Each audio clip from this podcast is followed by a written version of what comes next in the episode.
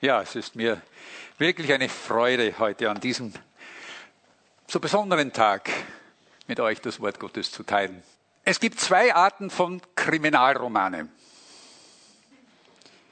Jetzt werde ich die fragen, was hat das mit Ostern zu tun? Die eine Art von Kriminalromane sieht so aus, dass der Leser weiß von Anfang an, wer der Täter ist aber der Detektiv oder der Kommissar, der weiß es nicht. Und im Laufe des Buches verfolgt man dann, wie dieser Detektiv zu dem, zu dem Täter hinfindet, den man Anfang von Anfang an schon weiß, wer es ist. Die zweite Art von ähm, Kriminalromane ist die, dass man nicht weiß, wer der Täter ist und mit dem Schreiber, mit dem Kommissar dann eben verfolgt, bis man zum Täter findet. Unsere Geschichte, die wir heute betrachten wollen, ähnelt der ersten Art von Kriminalromanen. Das heißt, wir wissen von Anfang an, wer eigentlich die Hauptperson ist. Aber die Leute, die noch in diesem Text vorkommen, die wissen es nicht. Und die müssen eigentlich bis zum Ende warten, bis sie draufkommen, wer es ist. Es ist eine Geschichte äh, so auch voller Humor und auch Ironie und gleichzeitig so voller Einsichten. Es ist, es ist eine Wanderung. Es ist eine therapeutische Wanderung mit Jesus. Ich lese mit euch einen Abschnitt aus dem Lukas-Evangelium, eine sicher sehr bekannte Geschichte, die wir miteinander betrachten wollen, aus dem 24. Kapitel des Lukas-Evangeliums von Vers 13 bis zu Vers 35. Lukas 24 von Vers 13 an. Und siehe, Zwei von ihnen gingen am selben Tag in ein Dorf, das von Jerusalem etwa zwei Wegstunden entfernt ist und Emmaus heißt. Und sie redeten miteinander über all dieses Geschicht, über alle diese Geschichten. Und als sie so redeten und sich miteinander besprachen, da kam Jesus selbst dazu und ging mit ihnen. Aber ihre Augen waren gehindert, ihn zu erkennen. Er sagte aber zu ihnen, was sind das für Dinge, die ihr untereinander miteinander unterwegs miteinander verhandelt? Da blieben sie traurig stehen. Und der eine mit Namen Kleopas antwortete ihm, bist du der einzige Fremde in Jerusalem, der nicht weiß, was dort in diesen Tagen geschehen ist? Und er sagte zu ihnen, ja was denn?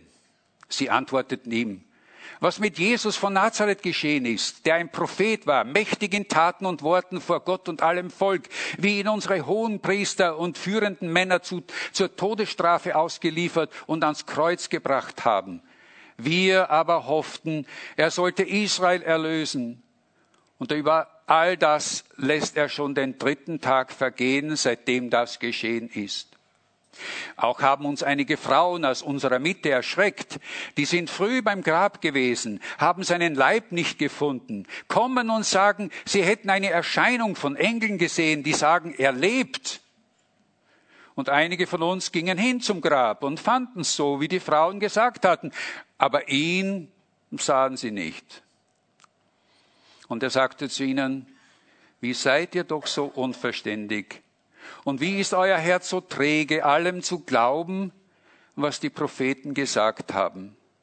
Muss nicht, musste nicht Christus das alles erleiden und in seine Herrlichkeit eingehen? Und er fing bei Mose an und allen Propheten und legte ihnen aus, was in der ganzen Schrift über ihn gesagt war. Und sie kamen nahe an das Dorf, wo sie hingehen wollten, und er tat so, als wollte er weitergehen. Und sie nötigten ihn und sagten, bleib bei uns, denn es will Abend werden. Und der Tag hat sich geneigt. Und er ging mit ihnen hinein, um bei ihnen zu bleiben. Und es geschah, als er mit ihnen zu Tisch saß, nahm er das Brot, dankte, brach's und gab's ihnen.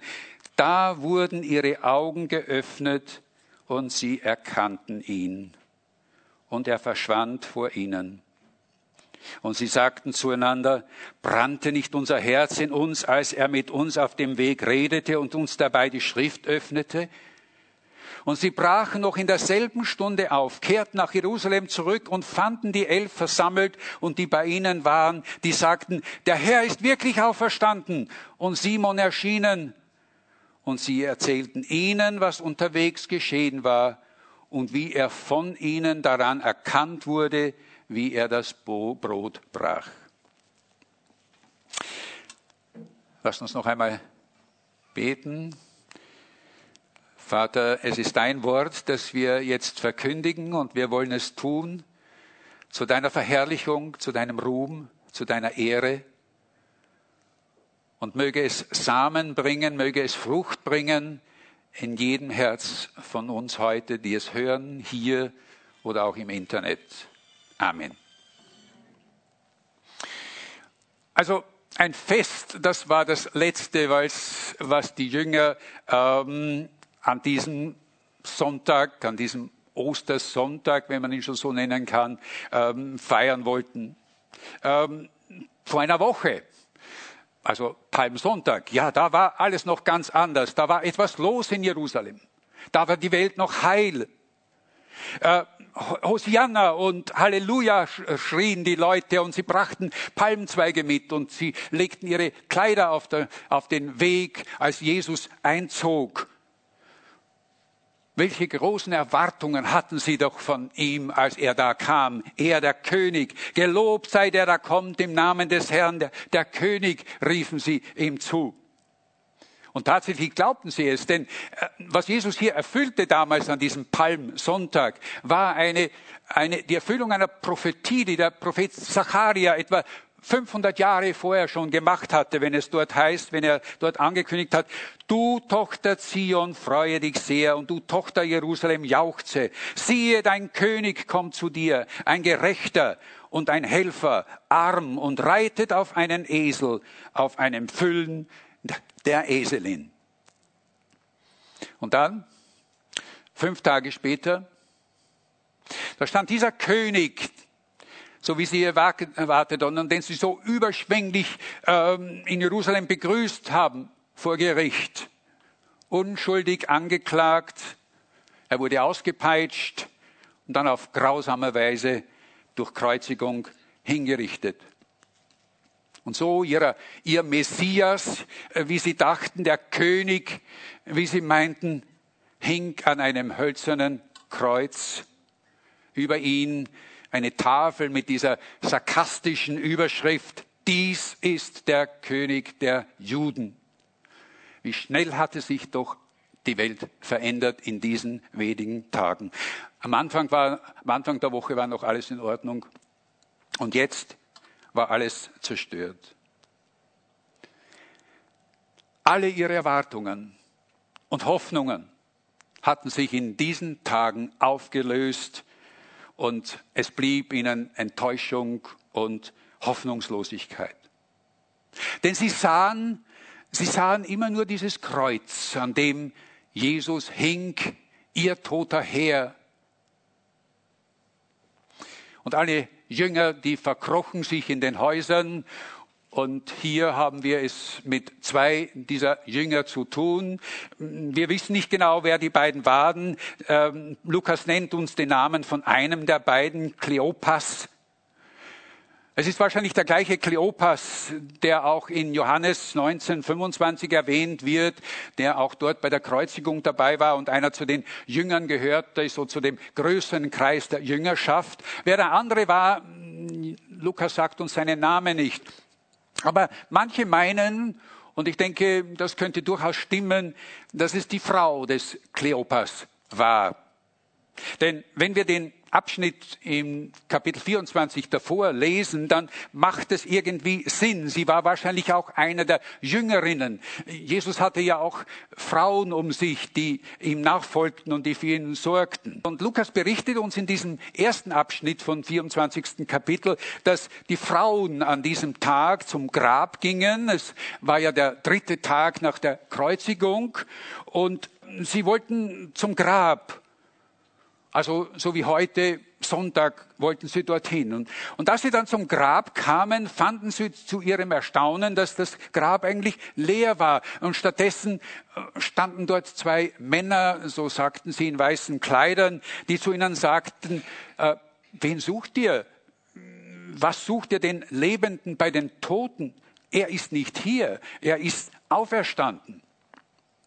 Und dann liefen diese Frauen ganz aufgeregt wieder zurück zu den Jüngern, zu den Männern und erzählten ihnen, was sie da äh, erlebt hatten am, am Grab. Aber die Männer glaubten ihnen nicht so recht. Sie meinten, naja, Frauen, die fantasieren manchmal und die reden dann manchmal auch so wirres Zeug daher. Ähm, in der ganzen Ostergeschichte kommen die Männer nicht sehr gut weg wenn wir die Ostergeschichte sehen. Denn sie waren die Feigen, es waren die Frauen, die sich immer wieder nach vorgewagt haben zu den Frauen. Aber wie auch immer, diese beiden und wir nehmen an, das ist also die Frau des, ja, war, der in Johannes 19 auch erwähnt wird. Dort wird sie erwähnt als seine Frau. Sie stand mit ihm bei der, beim, vor dem Kreuz. Äh, und wahrscheinlich war ihr Name Maria, aber das ist, spielt auch keine Rolle. Diese beiden beschlossen also an diesem Tag, am Nachmittag weg von Jerusalem zurück nach Emaus zu gehen, dort, wo sie wahrscheinlich zu Hause waren. Unterwegs redeten sie über all das, was sie so erlebt hatten. Ihre Gedanken waren ja aufgewühlt von all dem Geschehen. Und in so einer Situation brauchen Menschen einfach ein Gespräch mit jemand anderen, um diese, äh, um diese Sorge, diese Enttäuschung und diese Verwirrung, in der sie waren, äh, zu verarbeiten. Sie hatten Jesus ja geliebt und sie waren ihm nachgefolgt. Sie hatten ihm völlig vertraut. Sie hatten auch viel aufgegeben und ihre ganze Hoffnung auf ihn gebaut. Und jetzt fanden sie, dass diese Hoffnung umsonst war. Und wahrscheinlich fragten sie sich, war das letztlich alles nur Fantasie oder war es Wirklichkeit? Haben wir uns nur irgendetwas eingebildet? Haben wir uns etwas einreden lassen? Und während diese beiden gingen, so wird uns berichtet, merkten sie plötzlich, dass sie nicht alleine waren, dass plötzlich noch jemand anderer da bei ihnen war. In Vers 15 heißt es, als sie so redeten und sich miteinander besprachen, da kam Jesus selbst dazu und ging mit ihnen. Aber sie erkannten ihn nicht. Ihre Augen wurden gehalten, so steht im Text im Vers 16. Dass sie Jesus hier nicht erkannten, denke ich, war Absicht. Das wollte Gott nicht. Es wäre ja einfach gewesen, wenn Jesus sich sofort zu erkennen gegeben hätte und gesagt hätte, hey Leute, kennt ihr mich nicht? Ich bin es, Jesus, ich bin auferstanden, ich lebe. Nein, das tat er nicht. Er tat es nicht. Warum? Ich denke, der Grund war, weil er wollte, dass sie selbst herausfinden und selbst sehen, wer er ist, erkennen.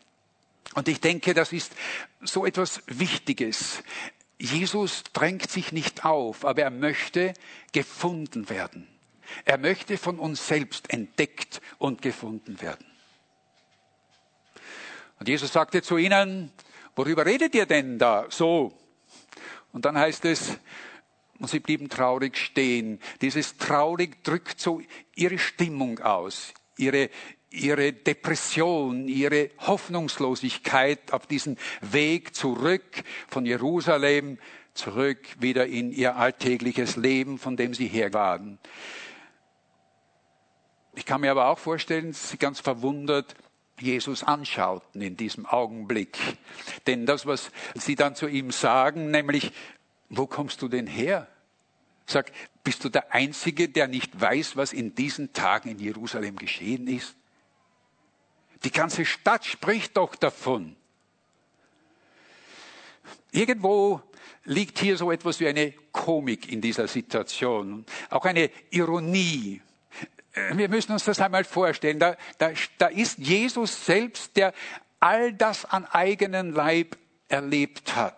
Er wurde geschlagen, er wurde ausgepeitscht, gekreuzigt, man legt ihn in ein Grab und am dritten Tag hat ihn Gott sein Vater wieder auferweckt von den Toten.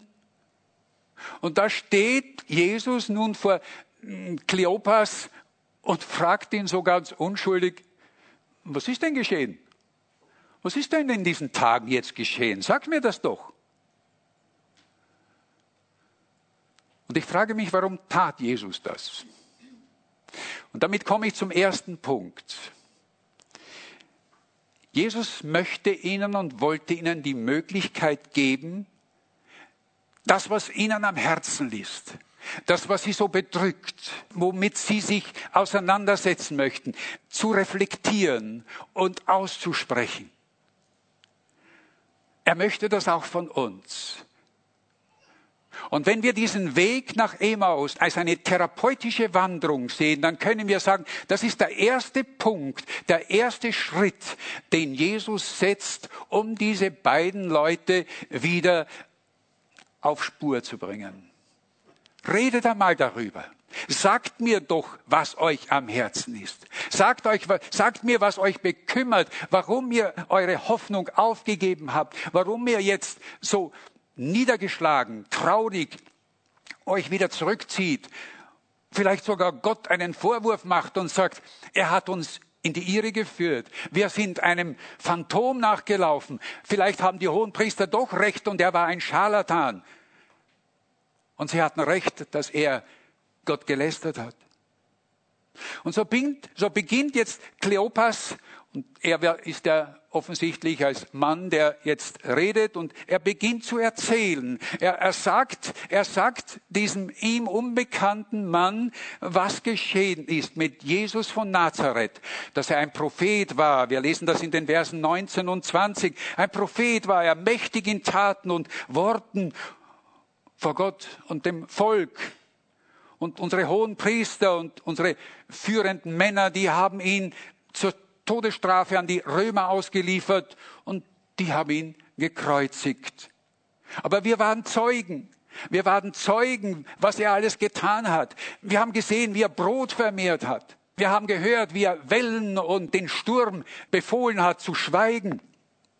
Und wir glaubten, wir glaubten wirklich, er wäre der verheißene Messias und der König. Dieser Vers, Vers 21 drückt so wirklich ihre ganze Hoffnung auf, ihre Erwartung aus, die sie hatten. Wir aber hofften, er sollte Israel erlösen. Interessant, dass Sie gerade sagen, Israel erlösen. Durch das ganze Lukas-Evangelium zieht sich nämlich das hindurch. Alle erwarteten von, äh, von, von wenn wir äh, am, am Anfang vom Lukas-Evangelium äh, das, das Gebet, das, diesen Lobgesang der Maria lesen, dort ist die Rede davon, dass Jesus das Volk befreien wird. Er wird der König sein. Wir aber hofften, er sollte Israel erlösen. Aber sie erkannten nicht, sie wussten nicht, dass der Weg dorthin der Weg war, den Gott ausgesehen hat. Aber nun war er tot. Und inzwischen waren drei Tage vergangen, sagt Kleopas. Drei Tage. Vielleicht erinnerte sich Kleopas gerade in diesem Augenblick auch daran, dass Jesus ihnen ja einmal gesagt hatte. Irgendwann, irgendwo war das noch so in einem Kopf. Jesus hatte doch einmal von drei Tagen gesprochen. Er hat doch einmal gesagt, ähm, gar nicht so langer Zeit, er würde den Heiden ausgeliefert werden. Sie würden ihn auspeitschen und töten. Aber er würde am dritten Tag wieder auferstehen. Was auch immer das bedeutete. Aber jetzt ist der dritte Tag und er ist nicht bei uns. Er ist nicht wieder hier. Zwar, das erzählt er auch, haben uns die, Mor die, die Frauen äh, äh, etwas erschreckt, denn die sind am Morgen ja zum Grab gegangen und äh, als sie den Leib dort, als sie den Leichnam nicht gefunden haben, kamen sie zu uns zurück und sagten uns, dass sie eine Erscheinung dort hatten, dass dort zwei Engel waren, die zu ihnen sagten, dass er auferstanden ist.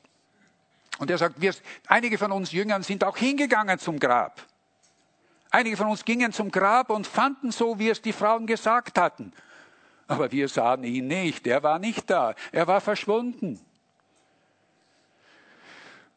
Was Kleopas hier so sagt, das klingt eigentlich so wie ein, ein Satz, an dem ein Punkt fehlt. So kommt es mir vor. Oder äh, in der Musik wie eine Symphonie, wo, wo so das Finale fehlt, das Ende fehlt. Man spürt von ihm, es fehlt ihm der Blick, der Blick nach vorne. Ähm, er kann dieses Geschehen, was da passiert ist, einfach nicht einordnen. Es passt nicht zusammen. Er bringt es nicht auf die Reihe. Es macht alles gar keinen Sinn. Es ist so eine sinnlose Situation. Ich frage mich, ob wir so ähnliche Situationen auch kennen in, aus unserem Leben. Ich kann aus meinem Leben sagen, ja, ich kenne solche Situationen. Man hat Erwartungen, man hat gemeint, dass das der richtige Weg ist, den man gehen soll. Es ist das, was Gott einem bestimmt hat. Man ist auch bereit, etwas aufzugeben dafür. Und dann plötzlich kommt es ganz anders. Es kommt ganz anders, als man es gedacht und erwartet hat. Und all diese guten Absichten, alle diese guten Pläne, alle diese Hoffnungen werden, werden erschüttert und zerstört. Und, und, und man ist selbst dann eigentlich ratlos und am Boden zerstört und weiß nicht, wie es weitergeht. Mir ist es so gegangen. Für die Jünger war es dasselbe. Mit dem Tod Jesu am Kreuz ist ihre Welt oder war ihre Welt oder ist ihre Welt zusammengebrochen. Und dann kommt dieser Vers 25. Dieser Vers 25. Und wieder denke ich, äh, müssen diese zwei Leutchen, der Kleopas und die Maria, den Kopf nur geschüttelt haben und sagen, da ist dieser Fremde, der bis jetzt geschwiegen hat und behauptet hat, er weiß von nichts, was geschehen ist. Und plötzlich beginnt er uns Dinge zu erklären, und er beginnt es mit einer recht ungewöhnlich, sogar harten Ansage, mit einer Mahnung fast. Wie seid ihr doch so unverständig? Wie ist euer Herz so träge, allem zu glauben oder allem zu glauben, nämlich nicht zu glauben, was die Propheten gesagt haben? Musste nicht Christus das alles erleiden und in seine Herrlichkeit eingehen? Äh, Luther hat es etwas kompliziert und umständlich übersetzt. Jörg Zink, der ähm, es etwas moderner formuliert hat, hat, sagt es so und ich denke, er trifft es auch noch immer richtig. Er sagt so, warum versteht ihr so wenig? Warum braucht ihr so lange, um zu begreifen, was die Propheten längst gesagt haben? Gott wollte es. Christus musste all das leiden und von diesen Leiden aus seine Macht und seine Herrlichkeit gewinnen. Gott wollte es. Und tatsächlich, wenn wir im Alten Testament nachschauen, dann finden wir viele Stellen, die darauf hinweisen. Die Juden haben damals immer nur den ersten Teil gelesen. Der Messias kommt, um uns zu befreien, aber nicht den Preis und nicht die Kosten, die damit verbunden sind. Und so fängt Jesus jetzt an. Jesus fängt an mit einer Bibelstunde. Er hält ihnen eine Bibelstunde und das muss etwas Gewaltiges gewesen sein.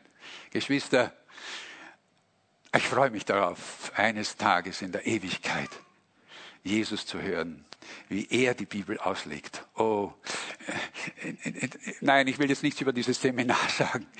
Die, die Irmi hat es so hoch gepriesen, liebe Geschwister.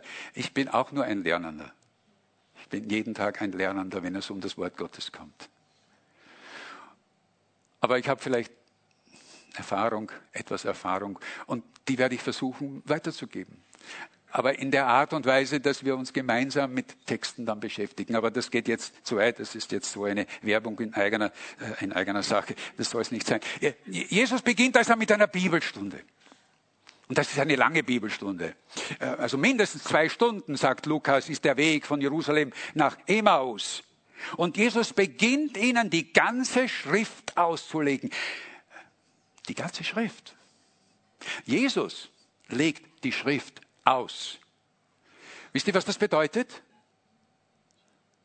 dass es auch unsere Aufgabe ist, die Schrift auszulegen und nicht unsere eigenen Gedanken.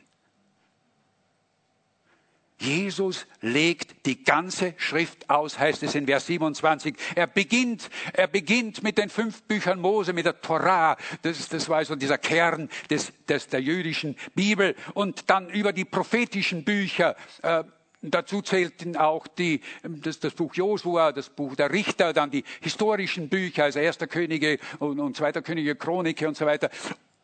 Und dann kamen die ganzen prophetischen Bücher bis hin zu Maleachi.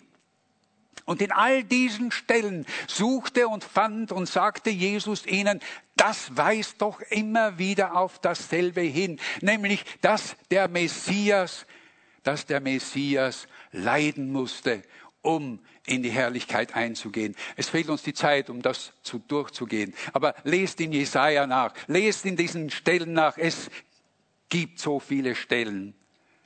Und sie sind alle eingetroffen. Sie haben sich alle mit Ostern getroffen. Sie haben sich alle in Ostern erfüllt. Nicht nur diese, äh, diese Prophezei aus dem Buch Zacharia mit dem Esel, auf dem der König einreitet, sondern auch alle anderen. Und es ist für mich ein Beweis. Es ist für mich der Beweis, dass die Bibel recht hat. Denn wenn Jesus nicht auferstanden wäre, dann hätte die Bibel nicht die Wahrheit gesagt.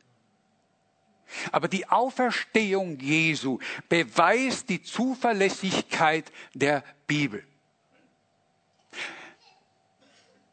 Wir dürfen uns wirklich auf Gottes Wort völlig verlassen. Wenn wir jetzt diesen Weg, diese, diesen Therapeut, diese therapeutische Wanderung weitergehen, wir haben zuerst gesagt, dass der erste Schritt, den Jesus ihnen gibt, ist, redet darüber, Redet und sagt mir, was euch am Herzen ist. Sagt mir, was euch bekümmert. Und das Zweite ist dann, beschäftigt euch mit dem Wort Gottes.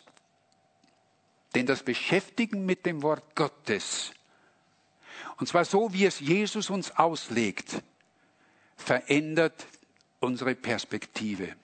Unsere Perspektive der Dinge gleicht nicht immer der Perspektive die Gott hat und die in seinem Wort ist. Und was in den Köpfen dieser beiden Leute, was in den Köpfen dieser beiden Leute in diesen zwei Stunden dieses intensiven Bibelstudiums vorging, das können wir nur erahnen. Es muss so etwas sein wie ein helles Licht, das plötzlich in diesen Gedankennebel, den, den sie vorher waren, hineinleuchtete. Äh, und ihnen eine Einsicht gab. Plötzlich erkannten sie Zusammenhänge, die sie vorher nicht einmal geahnt hatten. Dass das Kreuz zum Beispiel nicht ein bedauerlicher Betriebsunfall Gottes war, wo Gott selbst sagt, hm, das habe ich eigentlich nicht vorgehabt, dass man ihn kreuzigt. Nein, sondern dass es ein unverzichtbares und, und, und, und geplantes Glied, ein Teil in der ganzen Heilsgeschichte Gottes war. Hallo? Das Kreuz war ein Teil der Heilsgeschichte Gottes. Das Kreuz war von jeher in Gottes ewigen Plan. Und die, und sie ist, und die, die Auferstehung Jesu die Auferstehung Jesu ist der unumstößliche Grund aller unserer Hoffnung. In der Auferstehung liegt die liegt das Fundament, der Grund unserer Hoffnung. Und mit Hoffnung meine ich jetzt nicht, dass es hoffentlich morgen auch schön ist und nicht regnet und nein, sondern ich meine diese Hoffnung, die nicht erschüttert werden kann.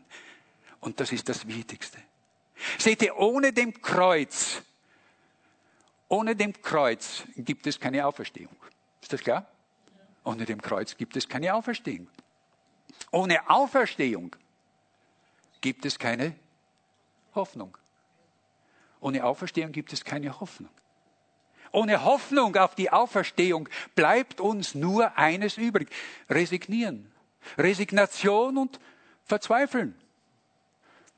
Das Leben ist so kurz, genießen wir es, es ist bald aus machen wir das Beste daraus. Und wenn es uns nicht mehr passt, nehmen wir es uns selbst einfach. Wie Paulus im ersten Korintherbrief in Kapitel 15, Vers 17 schreibt, ist Christus nicht auferstanden, so ist euer Glaube nichtig. Und in Vers 19 ergänzt er da weiter, hoffen wir alleine in diesem Leben auf Christus, so sind wir die elendsten unter allen Menschen. Wenn es die Auferstehung nicht gibt, Geschwister, dann hat alles keinen Sinn. Dann hat es auch keinen Sinn, dass wir uns abrackern und das hat auch keinen Sinn, dass wir evangelisieren. Nichts hat es dann. Aber es ist Petrus, der diesen Gedanken ergänzt, wenn er schreibt, gelobt sei Gott, der Vater unseres Herrn Jesus Christus, der uns in seiner großen Barmherzigkeit wiedergeboren und mit Hoffnung auf Leben erfüllt hat durch die Auferstehung Jesu Christi von den Toten. 1. Petrus 1, 3. Geschwister, ein so wichtiger Vers. Die Auferstehung ist der Grund unserer ewigen Hoffnung. Die Auferstehung Jesu ist, ich würde sagen, sie ist die Geburtsstunde der Hoffnung. Und wer in dieser Kraft der Auferstehung selbst lebt, wer diese Kraft annimmt, der wird selbst in der menschlich hoffnungslos aussehendsten Situation immer die Hoffnung auf ein Neues haben, weil Gott uns immer wieder einen neuen Anfang mit der Auferstehung verspricht. Sei es in einer völlig zerfahrenen und kaputten Beziehung zwischen Menschen, sei es ein verpfuschtes und, und enttäuschtes Leben, das wir selbst haben, oder sei es uns irgendeine hoffnungslose Situation. In der Kraft der Auferstehung liegt die Hoffnung dass es etwas Neues wird. Siehe, ich mache alles neu, sagt der Herr in Offenbarung 21.5. Deine Sünde. Deine Sünde hat keine ewige Bedeutung. Die Sünde wird durch das Kreuz getilgt. Wir haben die Hoffnung, dass uns vergeben wird. Jesus hat für unsere Schuld gezahlt mit seinem Blut. Dein Versagen hat keine ewige Bedeutung, weil er dir einen neuen Anfang verspricht. Ja, sogar der Tod, der Tod, der eigentlich das Letzte war, hat seine Kraft verloren. Denn in der Hoffnung des ewigen Lebens gehen wir weit über den Tod hinaus. Halleluja. Ja? Der Tod ist besiegt. Hölle, wo ist dein Stachel? Tod, wo ist dein Sieg? Christus hat diesen Sieg errungen am Kreuz. Ja, dieses Amen höre ich nicht laut genug. Ja, Halleluja. In Vers 28 heißt es, und sie kamen nahe an ein Dorf, wo sie hingehen wollten. Und er, Jesus, tat so, als wollte er weitergehen. Ich finde das schön. Jesus drängt sich nicht auf. Er ist ein wirklicher Gentleman. Er wartet auf eine Einladung. Er wird vorübergehen, wenn wir es zulassen, wenn wir ihn nicht einladen. Aber wenn wir ihn einladen, dann werden wir die geistliche Kraft der Auferstehung in unserem Leben erfahren. Wir werden dieses Aha-Erlebnis, diese Überraschung erleben, wie es jetzt diese beiden Leutchen erleben werden. Kleopas und Maria. Ich gehe also davon aus, dass sie ein Ehepaar sind und im gleichen Haus wohnen. Sie wollten mehr von ihm. Sie wollten noch mehr. Sie wussten noch nicht, wer er ist, aber sie spürten, von diesem Mann geht etwas aus. Wir brauchen mehr von ihm. Und so sagten sie zu ihm in Vers 29 diese schönen Verse. Bleib bei uns, denn es will Abend werden und der Tag hat sich geneigt. Diese Einladung drückt, sie klingt schön, aber sie drückt unglaublich viel aus. Es will Abend werden. Es wird dunkel werden. Die Nacht kommt näher. Das ist, was sie sagen. Es kommt das, wo wir uns fürchten davor. Seht ihr, ich möchte es vielleicht mit einem ganz persönlichen Zeugnis hier sagen. In, in wenigen Wochen werde ich 75. Äh, ich fühle mich noch nicht alt. Ich bin noch kein alter Mann, also auf keinen Fall. Und ich danke Gott jeden Tag, dass es mir gut geht, dass ich ja, dass es uns beiden gut geht, meine Frau, und dass wir das Leben gemeinsam noch wunderbar genießen können. Und trotzdem weiß ich, dass ich nicht mehr so viele Jahre, Monate und Tage vor mir habe, als schon hinter mir liegen. Und ich spüre und ich weiß, dass der Abend, der Lebensabend näher kommt. Ich spüre es. Es tut hier und da manchmal irgendwo etwas weh und äh, ich kann auch nicht mehr so leicht auf eine Leiter steigen, wie ich es noch als junger Mann konnte. Und ich weiß, dass eines Tages es finster werden wird um mich. Und wie schön ist es, wenn wir dann sagen können, Herr, bleib bei mir, bleib bei mir. Jetzt wird es dunkel. Aber wenn ich dich habe, dann scheint das Licht. Auch in der Welt scheint es im Augenblick dunkel zu werden. Ich brauche euch nichts zu sagen. Geschwister, wie gut ist es, dass wir auch in dieser Situation sagen können, bleib bei uns Herr, denn es will Abend werden.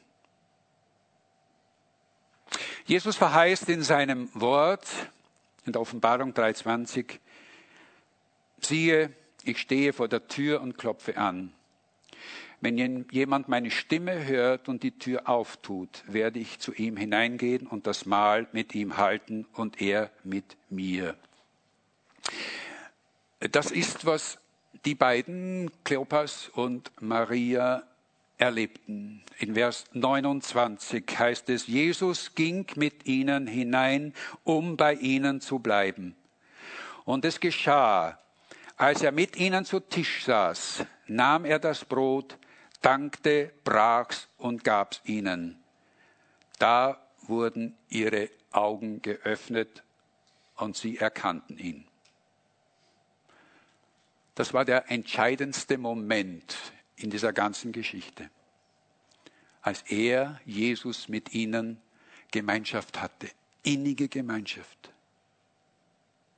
Er war die ganze Zeit bei ihnen gewesen, auf diesem ganzen Weg. Er hatte mit ihnen geredet, aber sie hatten ihn nicht erkannt. Doch in diesem Augenblick, als er das Brot brach und ihnen das Brot reichte, ich denke, da sahen sie seine Wundmale an den Händen. Und plötzlich wussten sie, es ist wahr. Er ist es. Er ist es. Er war tot. Doch nun lebt er von Ewigkeit zu Ewigkeit.